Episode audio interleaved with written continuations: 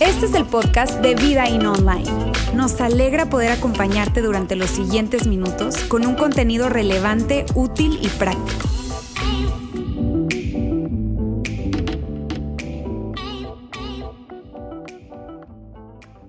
Amigos, muy buenas tardes, ¿cómo están? Me da muchísimo gusto saludarles a todos acá en el auditorio, a todos los que están conectados en nuestra transmisión en línea. Saludos y una bienvenida especial a todas las personas que están hoy por primera vez.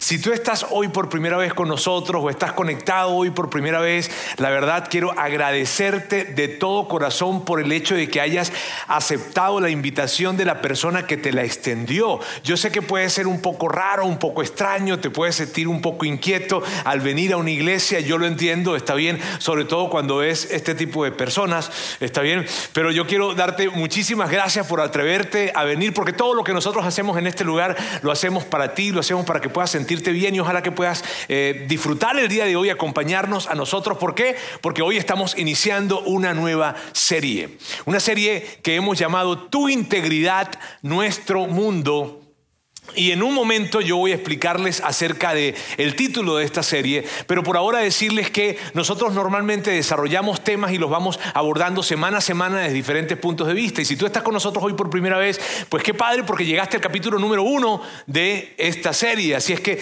me encantaría que, que hoy pudieses quedar enganchado y acompañarte, acompañarnos a nosotros a lo largo de toda esta serie. La siguiente semana nosotros vamos a hablar acerca de la definición oficial de integridad, de la palabra integridad para efectos de esta serie, ¿bien? Pero hoy yo voy a hablarles de, de otra cosa y vamos a hablar de integridad. Ahora, vamos a hablar de integridad. Y miren, es un gran asunto para nosotros hablar de integridad, sobre todo en el contexto latinoamericano en el que nosotros nos encontramos. Mírame, la palabra integridad tiene diferentes connotaciones, pero cuando se trata de nosotros acá en América Latina es un gran reto, es un gran desafío. Y es un gran desafío porque nuestra cultura, en la cultura popular, hay, hay una situación con el tema de la integridad que es un gran, gran, gran reto.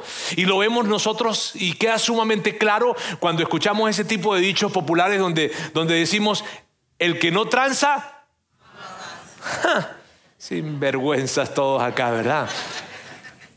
Y, mira, eso está embebido en la cultura. Hablar de integridad en nuestra cultura latina, híjole, es un reto. Es, o sea, hablar de integridad acá es diferente que hablar de integridad en cualquier otro lugar. Sobre todo cuando nosotros estamos expuestos a situaciones de integridad, de fallas de integridad constantemente. Lo vemos en los líderes políticos, lo vemos en los líderes de gobierno, lo vemos en los líderes empresariales, en los líderes deportivos, en los líderes sociales, en líderes religiosos, en líderes de cualquier orden y en cualquier onda tú buscas semanalmente y vas a conseguir algo que tiene que ver con una falla de integridad. Porque en nuestra cultura pareciera que la falla de integridad pues ya es algo que nosotros esperamos, es algo normal, es algo frecuente, ¿cierto? Me gusta decir que ojalá que lo normal no que nosotros podamos entender que lo normal no determina lo que está correcto o no. Bien, ahora, la realidad es que en el contexto latinoamericano, te digo, es un gran asunto. Y cuando yo pensaba en este tema, y cuando pensaba en abordar esta conversación y en, esta serie, yo decía, híjole, hablar de integridad en nuestro contexto, cuando hay tan poca integridad, ¿verdad? O cuando hay tantas fallas de integridad, pero al mismo tiempo cobraba como una conciencia mayor y decía, no, al contrario, más tenemos que hablar de integridad. Y necesitamos hablar acerca de este tema y por eso hemos dedicado toda una serie para hablar de integridad y te aseguro que vas a poder tener una comprensión mucho más amplia de este concepto a lo largo de esta serie. Ahora, el día de hoy yo voy a colocar las bases de esta serie. Y, hoy va a ser un poco diferente, amigos, permítanme decirles, está bien, porque el día de hoy yo voy a colocar las bases de esta serie. Entonces, hoy va a ser, y sobre lo que nosotros hablemos hoy, vamos a construir todo lo demás, porque nosotros queremos y hemos querido pensar en lo siguiente, en no suponer que porque tú estás acá con nosotros o porque estás viéndonos a través de nuestra transmisión en línea o escuchando nuestro canal de podcast, tú piensas igual que nosotros. Y entonces cuando hablamos de integridad, tú definitivamente dices, ah, no, pues sí, eh, eh, tú, o sea, yo voy a asumir de alguna manera que tú tienes el mismo pensamiento que yo. Y por esa razón hoy tú vas a notar que va a ser un poco diferente. De hecho, hoy va a ser algo filosófico lo que vamos a hablar. Y yo quiero que tú, y yo voy a hacer mi mayor esfuerzo para que tú puedas seguirme en esto, pero yo sé que ustedes son gente muy inteligente, ¿cierto? Eso, mírame cómo dicen por aquí, claro, papá, ¿qué pasa? Ok, muy bien. Ahora, entiéndanme entonces que hoy vamos a, sembrar las bases, por lo tanto vamos a ir recorriendo poco a poco desde una mirada más filosófica que otra cosa. ¿Ok? Y porque vamos a hablar de integridad desde diferentes ángulos a lo largo de toda la serie, pero el día de hoy son las bases. ¿Bien? Para empezar a abordar este tema, yo voy a utilizar diferentes formas de, conversar con ustedes, pero la primera que quiero utilizar es una analogía. Y una analogía que si tú has estado de alguna forma familiarizado con el tema de la construcción, o sea, has construido una casa, o, o eres arquitecto, o eres ingeniero civil, no sé, en fin, tú vas a entender el concepto que voy a colocar acá en pantalla. Bien, este concepto, integridad estructural. De hecho, los que no son o no, no, han participado en la construcción de una casa o no necesariamente son del gremio de la construcción, ustedes pueden de una vez entender más o menos de qué se trata esto de integridad estructural, ¿cierto? Sin embargo, yo voy a colocar un concepto acá, un concepto un poco técnico, pero lo voy a colocar, bien, para, para poder explicarme un poco mejor. Y dice así, integridad estructural es la capacidad de una estructura para soportar su carga prevista sin fallar debido a la fractura o la fatiga. Amigos, las fallas de integridad estructural son un gran asunto. Porque cuando hay una falla en la integridad de una estructura, toda la edificación corre riesgo. Puede que, haya algo que se caiga en la casa, una pared, tumbamos, un muro, una cosa y no pasa nada. Pero si es un tema de integridad estructural, ¿qué es lo que pasa? Que el peso que está reposado sobre esa estructura se transfiere a otras estructuras dentro de esa misma edificación. ¿Sí me hago entender? Estoy muy arquitecto hoy, ¿verdad? Pero es algo lógico, es algo que tú y yo, no te estoy diciendo algo que tú no sepas. La integridad estructural, así, mira, en mi casa hemos estado lidiando con una falla que no es propiamente de, una, de, de integridad estructural, sin embargo, ha sido un tema de unas tuberías que ha venido para, híjole, para ponernos a prueba. Ahora, esa falla que hemos tenido, que tiene que ver con unas tuberías, te digo, le pegó a las paredes, le pegó al techo, le pegó a unos equipos electrónicos, en fin, le pegó a muchas cosas más. Porque el asunto que yo quiero destacar con esto es lo siguiente, que cuando hay una falla de integridad estructural, entonces otras estructuras sufren. Cuando hay una falla de integridad estructural, entonces otras estructuras son impactadas. ¿Ya más o menos ven por dónde estoy yendo? Ahora, miren bien, lo mismo aplica con respecto a ti y con respecto a mí. Y vamos, y permíteme presentártelo de esta manera. Una falla de integridad personal impacta a las personas que nos rodean. Entonces, fíjate bien, si una falla de integridad estructural impacta otras estructuras, entonces, una falla de integridad personal impacta a otras personas. Si ves, a otras personas que nos rodean. Y yo creo, amigos, de todo corazón quiero decirles esto. Yo creo que tú y yo necesitamos elevar nuestro nivel de conciencia de esto. Porque yo creo que no tenemos una conciencia suficientemente elevada en nuestra cultura latinoamericana de esto que cuando hay una falla de integridad personal, hay otras personas que nosotros afectamos. ¿Sabes?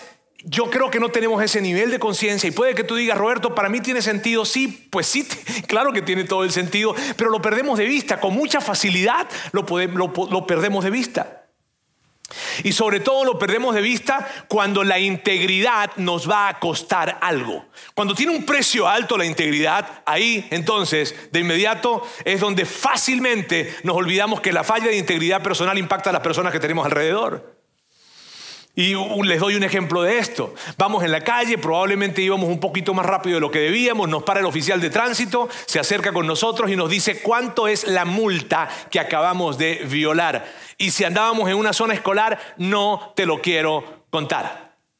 Y si andábamos en una carretera federal, no te lo quiero decir. Ah, pero como que estoy muy familiarizado con eso. Sí, la multa es enorme. Ahora, a través de la conversación con el oficial de tránsito, tú te das cuenta que hay otras posibilidades. Y que tú pudieses darle una pequeña ofrenda a ese oficial de tránsito. Y que entonces cuando tú ves que la multa que tienes que pagar es esta, pero a través de la conversación te das cuenta que si das un aporte a la familia necesitada de ese oficial de tránsito, entonces tú pudieses salirte por acá, se te olvida esto. Cuando la integridad a nosotros nos cuesta, cuando vemos que la integridad nos cuesta, es fácil perder de vista que la integridad personal, cuando fallamos en la integridad personal, va a impactar a otras personas. Y puede que tú me digas a mí, Roberto, pero ¿cómo? O sea, ¿cómo va a impactar si yo fallo en mi integridad con respecto a ese ejemplo del oficial de tránsito, ¿cómo va a impactar a otras personas si eso queda entre el oficial de tránsito y yo? ¿Sabes qué es lo que sucede cuando nosotros hacemos ese tipo de situaciones? Que hay algo dentro de nosotros que se está amoldando. Hay algo dentro de nosotros que se está formando y está dándole forma al criterio que vamos a tomar para, para tomar la siguiente decisión que vamos a tomar. Y cuando yo soy y, eh, débil o vulnerable ante una situación como esta, y entonces yo flaqueo ante esto y presento una falla de integridad, en ese caso, lo que yo estoy haciendo es acomodándome algo internamente y formando un criterio sin que yo me lo proponga, pero dentro de mí algo se está amoldando para que las siguientes decisiones que voy a tomar, el referente que voy a tener, va a empezar a ser este. Por eso, una falla de integridad personal impacta siempre a las personas que tenemos alrededor. Y no importa qué edad tú tengas, puede que tú estés en preparatoria, puede que estés en la universidad, puede que tú estés, eh, ya seas un profesional, estás casado, está, en fin, lo que sea, siempre va a impactar. Y sabes, tú lo sabes, si tú eres un profesor, universitario o de la preparatoria, eres un profesor, tú entiendes esto. Inclusive en primaria, si eres un profesor lo entiendes. Porque tú ves ese chavo ¿verdad? O ese muchacho que tenía un buen rendimiento académico y él siempre participaba muy enfocado en todas las actividades, tenía un buen desempeño, súper bien, y de repente de un día para otro empieza a verse un poco distraído y empiezan sus calificaciones a, a irse para abajo y empieza de repente a no participar en las actividades, se ve como ausente, ya no es el mismo y tú hablas con él y pareciera que ya no le importa y hay cierta actitud como hasta rebeldía probablemente y, y te preguntas, híjole, ¿sabes cuál es la primera suposición que un profesor hace cuando una situación de esos pasa con alguien? Algo está pasando en su casa. Y ese chavo no tuvo ninguna falla de integridad. Él no tuvo ninguna falla de integridad, pero alguien en su casa tuvo una falla de integridad y ahora lo está impactando a él. Y si tú estás casado, tú lo entiendes también. Porque puede que tú y tu esposa no, no, no, no, no hay ninguna falla de integridad. Están súper bien, juntos, chévere, no pasa nada. Pero tu hijo, que puede que esté en la secundaria, que puede que esté en la preparatoria, en la universidad, inclusive puede que se haya casado y ya no viva contigo. Pero él cometió una falla de integridad moral o ella cometió una falla de integridad y ahora viene para estresar tu matrimonio. Aunque, aunque, aunque en tu familia, en tu casa no hubo ningún tipo de integridad, pero la hubo en alguien y esa persona, esa falla de integridad de esa persona viene para impactarte acá. Eso lo vemos todo el tiempo. Mira, amigos, empresas enteras son impactadas por esto. Un director general tiene una falla de integridad personal y de inmediato se afecta toda la empresa. De inmediato, muy probablemente, personas que formaban parte de esa empresa debido a la falla de integridad personal de este director, ahora entonces quedan probablemente desempleados y familias enteras que esta persona ni siquiera conocía son impactadas por su falla de integridad. Amigos, una falla de integridad personal, y permíteme presentártelo y enfatizarlo de esta manera, pero una falla de integridad personal siempre impacta a las personas que nos rodean, siempre.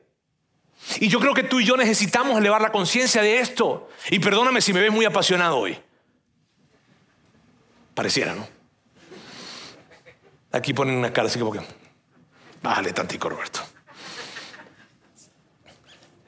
Pero el punto es este, amigos. Las consecuencias nunca son aisladas.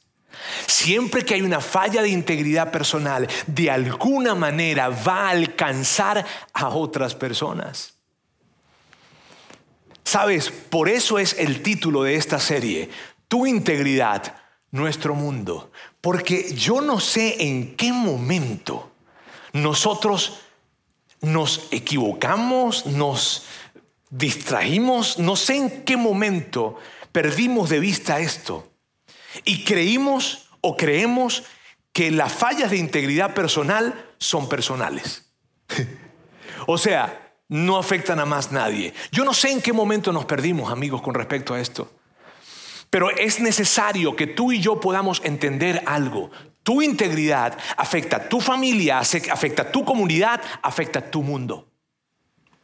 Mi integridad afecta a mi familia, afecta a mi comunidad, afecta a mi mundo. Por eso llamamos tu integridad nuestro mundo, mi integridad nuestro mundo. Lo que nosotros hacemos no es algo aislado, de una u otra forma la ola expansiva de lo que yo hago va a alcanzar a alguien. Y amigos, lamento decirles, pero a la, gran mayoría de las personas a las que afectamos más directamente es a la gente que amamos. Si ves que no se trata de algo que tú estás haciendo ya, si ves que no se trata de algo que yo estoy haciendo y si es mío, pues es mi problema y ya, no. Tu integridad. De hecho, quiero hacer algo, no lo había pensado, pero quiero hacerlo. Yo quiero que tú digas hoy, mi integridad, mi mundo. ¿Ok? Se lo voy a decir. Uno, dos y tres. Necesito elevar mi conciencia de que lo que yo haga con mi integridad va a impactar a otros. Ahora, ¿por qué esto? Y aquí es donde se empieza a poner un poco más profundo el asunto. Porque, porque la integridad es una expectativa universal. Y hay algo muy curioso en esto, porque todos esperamos ser tratados con integridad, ¿cierto? ¿Cierto que todos esperamos ser tratados con integridad? Sin embargo, nosotros no damos la misma integridad que nosotros esperamos de otros. Si, has visto que eso es algo como curioso, es raro eso. Cuando, cuando empiezas a, a rascarle y a meterte en la profundidad de esto, es raro porque todos esperamos integridad. O sea, tú no agarras y, te acercas con alguien para decirle, óyeme, vamos a, tener una relación de amistad, en fin, este, pero, ¿sabes? Yo quiero pedirte que por favor no seas tan íntegro. No, todos esperamos integridad. El asunto es que todos esperamos integridad, pero nosotros no ofrecemos la misma integridad que otros queremos que nos den a nosotros. Parece un trabalengua esto. Pero ahí tú ves el cónyuge infiel. El cónyuge infiel no se imagina, ni tolera, ni espera, ni soporta la posibilidad de que su esposo o su esposa le sea infiel. ¿Cómo? No. Y tú ves la cosa y hasta te ríes de eso, ¿cierto? Pero qué loco esto. yo, y te lo digo, mírame, te lo digo porque yo los he visto de primera mano. Yo he platicado con ellos. Es más, fulanito. No, te preocupes, no somos así. Pero mira bien, yo he platicado con... Y, cuando yo, yo hago este tipo de preguntas, o sea que tú, tú, tú, tú, tú fuiste infiel. ¿Qué pasaría si ella o si él fueran infieles entonces? ¿Te fueran, te fueran hecho infieles a ti? No, no, no, no. No, yo no, no. No, no. no lo soportaría. Ah. o, sea que si te fuera o ella o él te fuera infiel, entonces tú, tú ¿qué, qué harías? No, yo no podría seguir adelante. Si ves, ahora yo no estoy culpando aquí a los cónyuges infieles, para nada, aquí son bienvenidos todos los cónyuges infieles. No, no, no, es más, quiero decirles, este es un lugar para que estés acá, sí, de verdad, de verdad, de verdad. Pero el punto es, lo que quiero recalcar es que todos esperamos integridad, pero no estamos necesariamente dispuestos a entregar la misma que nosotros esperamos. Mírame, y esto, yo sé que esto no sucede en este auditorio, mucho menos las personas que nos están viendo, por favor, ¿está bien? Pero imagínate que tú estás en la escuela y estás presentando un examen e hiciste trampa. Y tú sabes que vas a sacar nueve, Porque tú hiciste trampa y tú sabes, tú sabes sumar. Eh, yo voy a sacar nueve. Y cuando llegan las calificaciones, aparece un siete. ¿Cómo? ¿Cómo que un siete? Te levantas y vas a hablar con el profesor. Y le dice, a ver, profesor, ¿por qué? Te das cuenta que hay una, calificación mal hecha de un ejercicio. Y le dice, a ver, a ver, a ver, a ver, ¿qué pasó aquí, profesor? ¿Se te olvidó que hiciste trampa, vato? Ahora, pero dime si tú y yo no actuamos de esa forma. Mírame, tú estás y, y tú trabajas en una empresa. Y trabajas en una empresa y en el horario del trabajo, está bien, pues por ahí empiezas a ver un poquitico las redes sociales para distraerte este TikTok, el Instagram, ¿verdad? Haces una que otra comprita porque necesitaba, estaba ahí, la, tenía que aprovechar la oportunidad, ¿verdad? Y entonces ahí estás en tu horario de trabajo, está bien, pero empieza... Llega la quincena y cuando llega la quincena ves que en el papel en donde está escrito tu quincena dice tanto lo que ganas, ¿verdad? Tanto, menos dos horas de trabajo. ¿Qué? Te levantas de inmediato y vas a reclamar. Dime si no, dime si tú y yo no lo hacemos. Lo hacemos, ¿sabes por qué? Por esa cosa rara de que todos esperamos integridad de parte de otros hacia nosotros, pero nosotros no estamos dispuestos a darla de la misma manera. Es algo raro. Y aquí es donde se empieza a poner más filosófico el asunto. Y empiezo a entrar en algo más filosófico, te digo. ¿Por qué suceden estas cosas? Porque la integridad asume que hay un deber ser al que apelamos de inmediato y que además suponemos que todos van a cumplir. O sea, esto de la integridad asume que hay un deber ser. Nosotros lo asumimos. O sea, yo supongo que tú vas a ser íntegro. Yo supongo que tú no me vas a mentir. O sea, yo supongo que tú no me vas a engañar. Yo, si ves, es como una, por eso te digo, nos vamos un poco más profundo, probablemente es sencillo porque la filosofía siempre es así, pero cuando empiezas a escarbar y tratas de ver, ok, hay un deber ser que nosotros asumimos y en el preciso momento en que ese deber ser se, se rompe, de inmediato, ¡pum! Vamos y reclamamos y decimos, ¿qué onda? ¿Por qué no fui? ¿Por qué me mentiste? Pero es que nosotros no acordamos que no íbamos a mentir. ¿Cierto que no sucede así? ¿Cierto que cuando tú empiezas una relación de amistad, una relación romántica, una relación profesional, una relación la que sea, y tú empiezas una relación, tú no dices, permíteme, vamos a cerrar un contrato que diga, no me vas a mentir, no me vas a engañar, vas a ser honesto, no, no, lo hacemos. ¿Por qué? Porque suponemos que no me vas a mentir. Y cuando tú me mientes, entonces yo de inmediato me levanto. Cuando yo te miento, de inmediato te levantas y dices, ¿y por qué me mentiste? Pero nosotros no conseguimos algo así como que, a ver, bueno, pero, pero ¿por qué te enojas? Pero ¿por qué no quieres que me enoje? Porque me mentiste. Pero ¿y quién dijo que no podíamos mentir? Nosotros no hablamos de que no debíamos mentir. Si ves que hay un deber ser que se asume, si, me hago, no los estoy perdiendo con esto. Hay un deber, hay un deber ser que se asume de alguna manera. Entonces, si alguien es infiel, ¿verdad? Entonces, ah, no, no, sucede algo como esto. Óyeme, pero ¿por qué me acusas de ser infiel? O sea, si es verdad que fui infiel, pero cuando, cuando tú y yo hablamos de que no podíamos ser infiel? O sea, ¿en función a qué no vamos a ser infiel? Porque que yo sepa, y la infidelidad no, está, no es ilegal.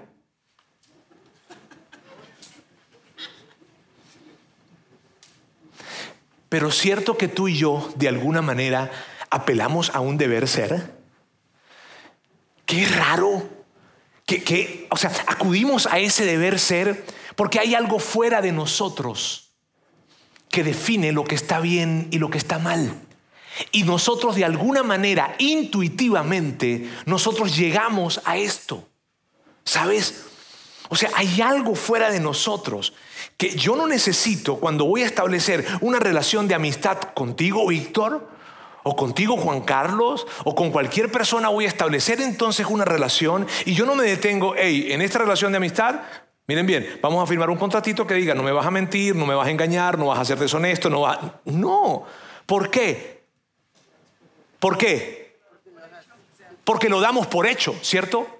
Lo asumimos. ¿Y de dónde viene eso? Ay, Roberto, te estás yendo como muy profundo. No, pero es que es necesario que tú y yo hablamos esto. ¿Sabes por qué? Porque por honor a ustedes y por honra a la inteligencia de ustedes, yo no quiero asumir que tú y yo pensamos de la misma forma, sino quiero que todos reflexionemos un poco en esto. Y quiero colocarte aquí lo que yo voy construyendo y entiendo por qué. Hay un deber ser que está más allá de ti y tiene poder sobre ti, o sea, te influencia, pero que no se originó en ti. Hay un deber ser, algo que está eh, más allá de ti. ¿Está bien? Que, que tú apelas y que yo apelo, pero que no se originó en nosotros. O sea, nosotros no lo definimos de esa manera. Y sabes, no se aplica de la misma forma para cada cultura, para cada tiempo, para cada generación, para cada etapa de vida. No, no se aplica de la misma forma. Pero ¿sabes cuándo queda claro? Porque siento que de alguna manera pudiese sentirte un poco incómodo dependiendo de cuál es tu corriente de pensamiento. Pero ¿sabes cuándo tú y yo empezamos a ponernos de acuerdo en esto? Cuando alguien viene para perjudicarnos a nosotros o a perjudicar a alguien a quien nosotros amamos. De inmediato, ahí sí decimos, hey, eso no está bien. Dime si no. ¿Cierto? Cuando alguien toca a, tu papá, a tus hijos, a tu mamá, a tu esposa, a tu esposo, a tu hermano, en fin, de inmediato te levantas y dices, hey, eso no está bien. Y la otra persona podría contestarte, ¿y por qué no está bien? Porque lo dices tú. Pues no, no está bien porque, porque no está bien. Pero ¿por qué no está bien? ¿Tú lo inventaste? ¿Tú lo definiste? ¿O, qué? ¿O quieres imponerme tus leyes morales a mí? No, es que no está bien. ¿Cierto que es así? Y cierto que no se trata de que nosotros vamos a imponerle las leyes morales a alguien. No, sino que hay algo más allá de nosotros, que tiene influencia en nosotros, pero que no se originó en nosotros, que define lo que está bien y está mal. Ahora tú me dices a mí, Roberto, pero ¿cómo se conecta eso que estás hablando con el tema de la integridad? Permíteme mostrártelo acá. Si no hay un deber ser que está más allá de ti y tiene poder sobre ti, o sea, si no existe eso, si no existe, y si tú eres un tipo de persona que cree que lo único que hay es lo material, lo cual hay una muy buena argumentación para eso, y yo no me voy a meter en eso en esta mañana, ¿ok? Pero si tú eres ese tipo de persona que cree que, que no existe ese deber ser, que lo único que existe es lo que es material y, nada más. Yo, te quiero, invitar a que por favor me acompañes este, este, en este razonamiento, ¿está bien? Entonces, si no existe, si no hay un deber ser que está más allá de ti y tiene poder sobre ti, entonces la integridad solo es una herramienta que utilizas para salirte con la tuya hasta que, no hasta que ya no te conviene. Porque si no hay un deber ser al cual apelamos, no existe ese deber ser, entonces la integridad tiene que ver con algo que tú defines y ya. Y yo, y yo simplemente lo voy a usar para lograr algo que quiero. Y cuando se me hace inconveniente esa integridad para lograr lo que quiero, ¿qué hago? Lo desecho entonces. Y, míralo de esta forma, míralo de esta manera. Entonces, pero tú, tú lo prometiste, pero tú firmaste el contrato. Sí, sí, mira, yo, yo lo prometí, yo firmé el contrato. De hecho, cuando yo lo firmé y cuando te lo prometí, yo lo dije en serio. Pero lo que pasa es que ahora se me presentó una mejor oportunidad.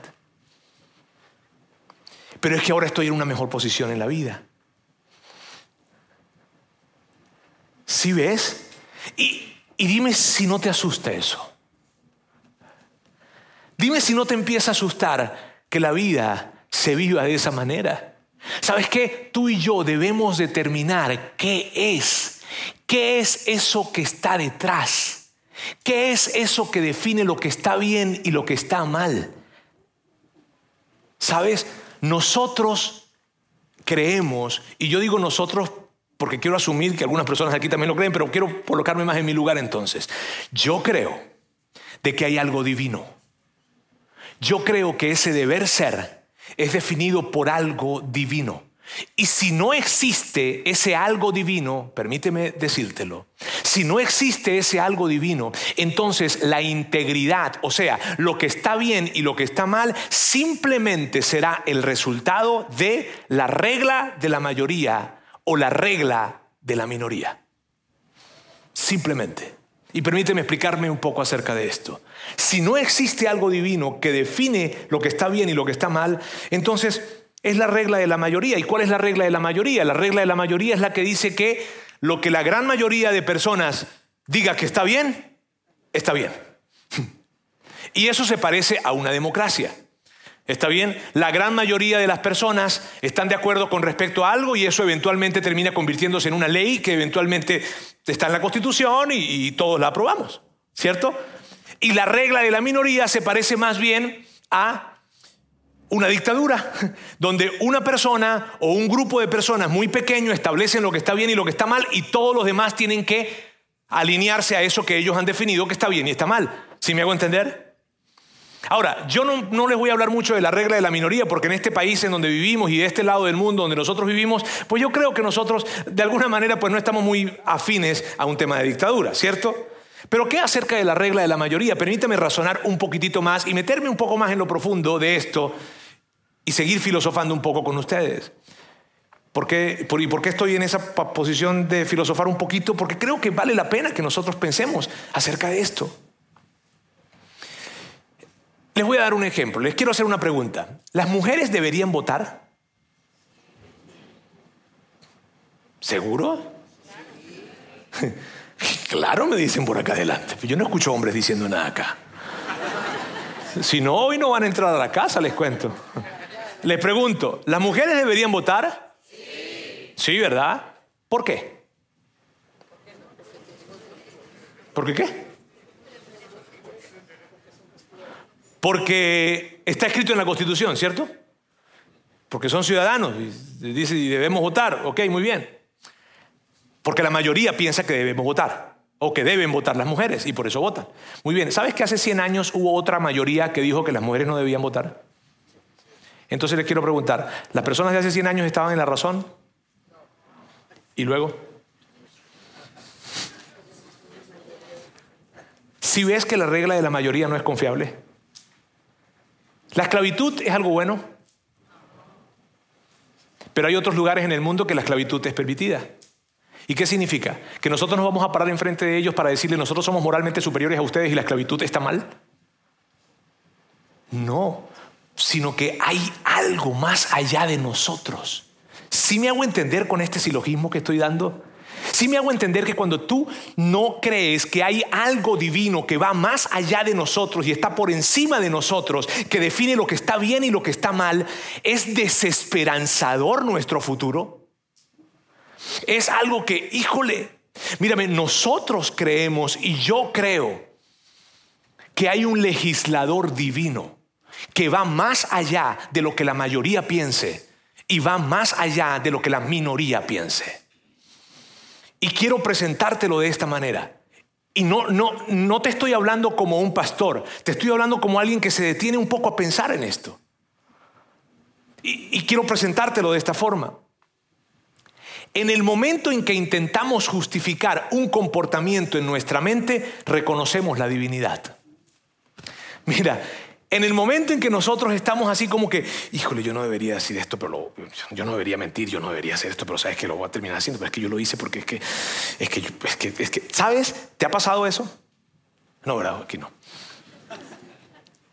O sea, nos ha pasado que, estamos en una lucha, como en una lucha moral interna, que pareciera que tuviéramos alguien ahí como que dialogando con nosotros y como que nos estamos volviendo locos en esto. Y es como que yo debería hacerlo, pero es que no debería hacerlo, la verdad es que sí, sí, no debería, pero lo hago, no lo hago, me lo como, no me lo como, me lo como, no me lo como, me lo como, no me lo como. O sea, estoy en esa, en esa situación en la que, en la que estoy en esa, en esa, en esa, en esa, en esa, híjole, y no tiene que ver con que, mira, independientemente de que tú creas en Dios o no, que tú seas un seguidor de Jesús o no, independientemente de eso, cuando tú estás en una situación en la que estás cuestionándote a ti mismo y estás en eso, híjole, debería hacerlo, no debería hacerlo, ching, lo hice, pero estuvo mal haberlo hecho. Cuando estás en eso, ¿sabes lo que está pasando? Que estás reconociendo a la divinidad sin que necesariamente digas, voy a reconocer la divinidad. No, pero lo que está sucediendo en tu vida es que estás reconociendo la divinidad con esa lucha interior. ¿Por qué? Porque hay algo más allá de ti, un deber ser que ha sido definido y que lo definió un legislador divino.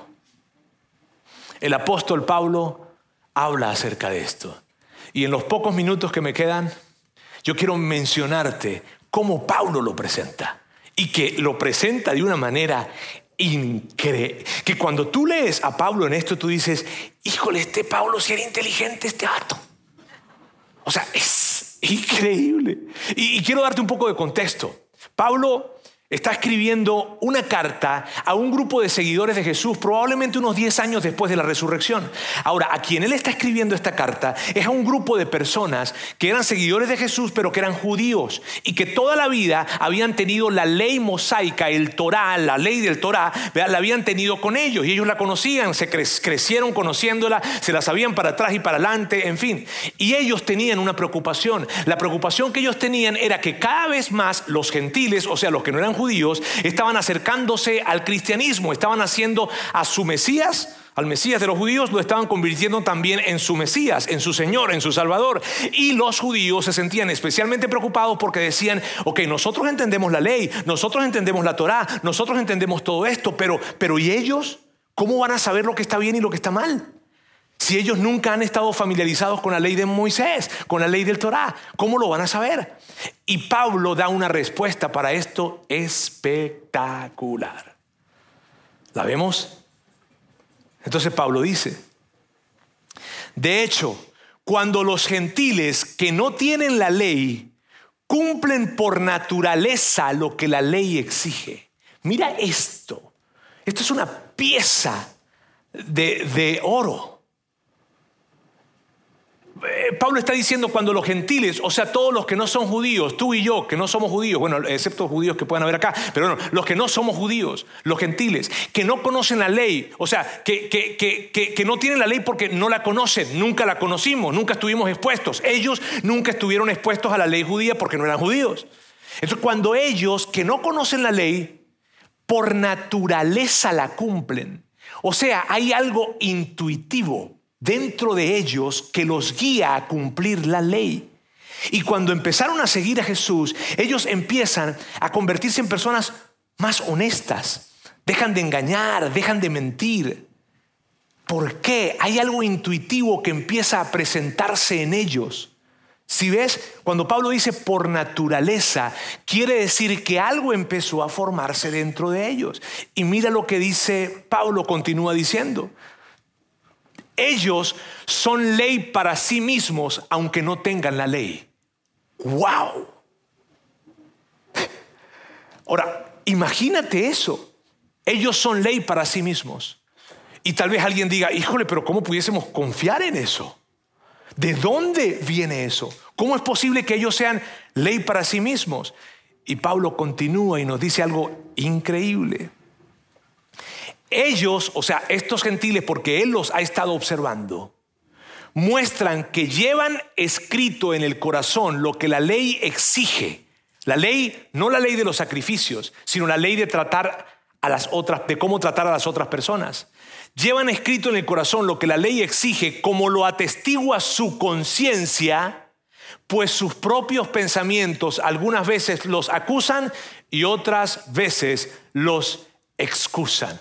Esto, amigos, es una pieza de la teología, una pieza dorada de la teología. Permíteme decirte esto. ¿Sabes? Lo que Pablo está diciendo acá es, ellos tienen la ley escrita en sus corazones y queda demostrado porque empiezan a tener algo internamente que es como una especie de debate interno en que lo que estoy haciendo no debería hacerlo, pero lo. Y aunque lo haga, él sabe y ella sabe que no está bien. Y tú lo sabes. Y no necesito aquí que me levantes la mano. Sino que Pablo dice, hay algo que se presenta en el corazón, que viene como que, eh, para ellos fue así como que yo quiero ir para acá, mi cuerpo quiere ir para acá, pero, pero tú sabes que no deberías ver eso, tú sabes que no deberías acercarte a esa persona, tú sabes que no deberías hacer negocios de esa forma, tú sabes que no deberías decir esa mentira. ¿Por qué lo sé? Porque hay algo que está escrito en tu corazón y lo que deja en evidencia que está escrito en tu corazón es que tu conciencia te está acusando o te está excusando. Y todos los que estamos acá lo sabemos. Es increíble en esto. Yo quiero que tú pienses en esto. Sobre todo si tú eres una persona que no eres un seguidor de Jesús. Si tú, no eres un seguidor de Jesús, un cristiano, un católico, si tú no eres un seguidor de Jesús, yo quiero que tú pienses reflexivamente en esto que voy a colocar acá en pantalla. En el momento en que intentamos justificar un comportamiento en nuestra mente, reconocemos la ley de Dios escrita en nuestros corazones.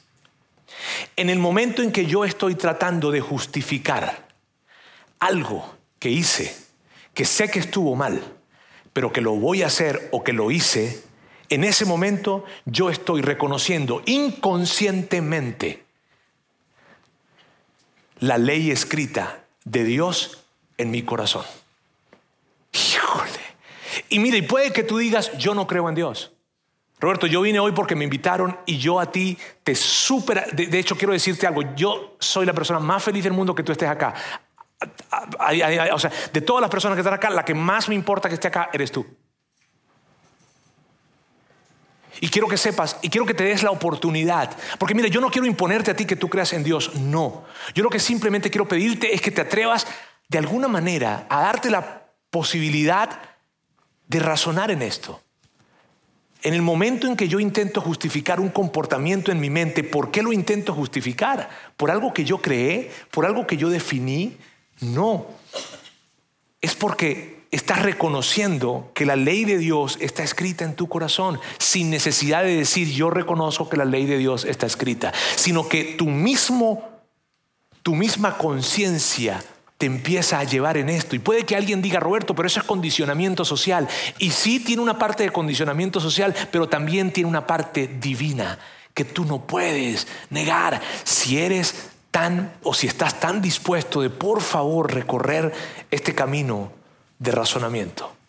Amigos, el día de hoy, para empezar esta serie, lo que yo quise hacer y lo que quisimos hacer es dejar claro lo siguiente, lo que está bien y lo que está mal, la integridad no está anclada en la opinión de alguien ni en la opinión de la mayoría. Está anclada en un sistema de valores que va más allá de nosotros y que un legislador divino lo creó.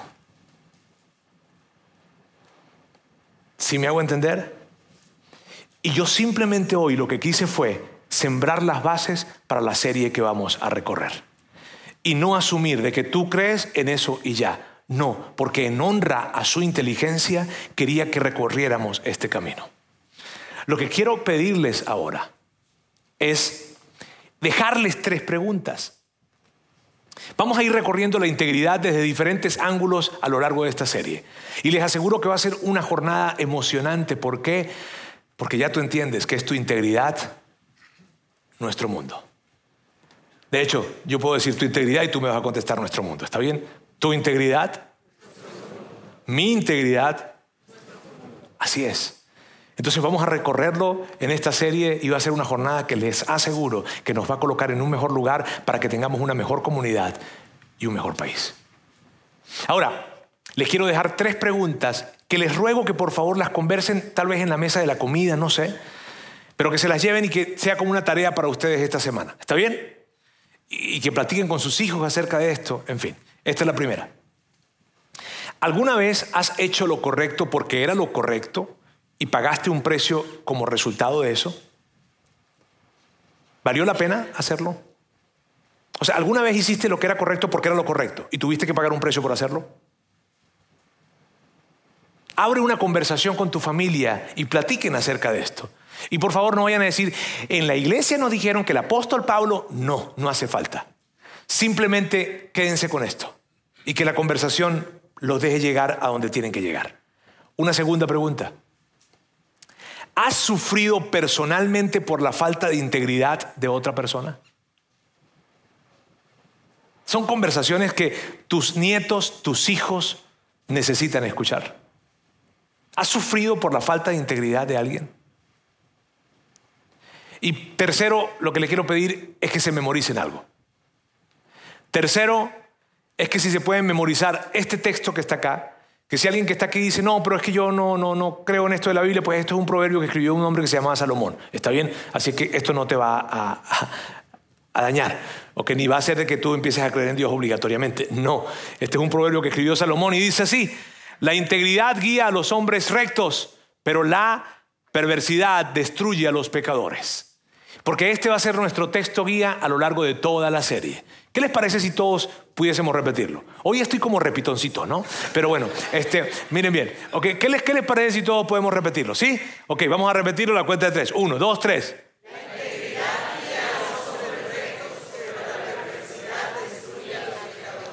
Parece como una secta cuando los escucho decir eso así. Pero no, no, no, no. Míreme, la integridad guía a los hombres rectos, pero la perversidad destruye a los pecadores. Amigos, qué padre para mí poder iniciar esta serie con ustedes y que nosotros como iglesia nos demos el permiso de argumentar y justificar en algo que nosotros creemos desde el razonamiento. Gracias Dios te doy por el día de hoy, gracias por el privilegio que nos das de poder enfrentar este mundo en el que nosotros vivimos y traer una propuesta que no sea ofensiva, sino que más bien sea una propuesta lógica, razonable para todas las personas en esta comunidad, porque nosotros creemos que la ley se queda corta, que tú eres un legislador divino que traes para nosotros la mejor manera de poder interactuar, ayudar, agregar valor y amar a otras personas. Ayúdanos a recorrer ese camino y ayúdanos a nosotros a vivir de tal manera en que nosotros podamos traer esa propuesta con nuestras propias vidas y poder invitar a las personas a refugiarse en ti y no a refugiarnos en nuestra propia opinión ni en la opinión de la mayoría, porque siempre será un escenario desesperanzador cuando nosotros hacemos esto. Ayúdanos a entender que, hay, que la integridad está anclada en un sistema de valores que va más allá de nosotros y que gracias a ti eres tú ese legislador. En el nombre de Jesús te damos gracias. Amén. Sigue conectado a los contenidos de Vida In Online a través de nuestro sitio web y de las redes sociales. Muy pronto estaremos de vuelta con un nuevo episodio.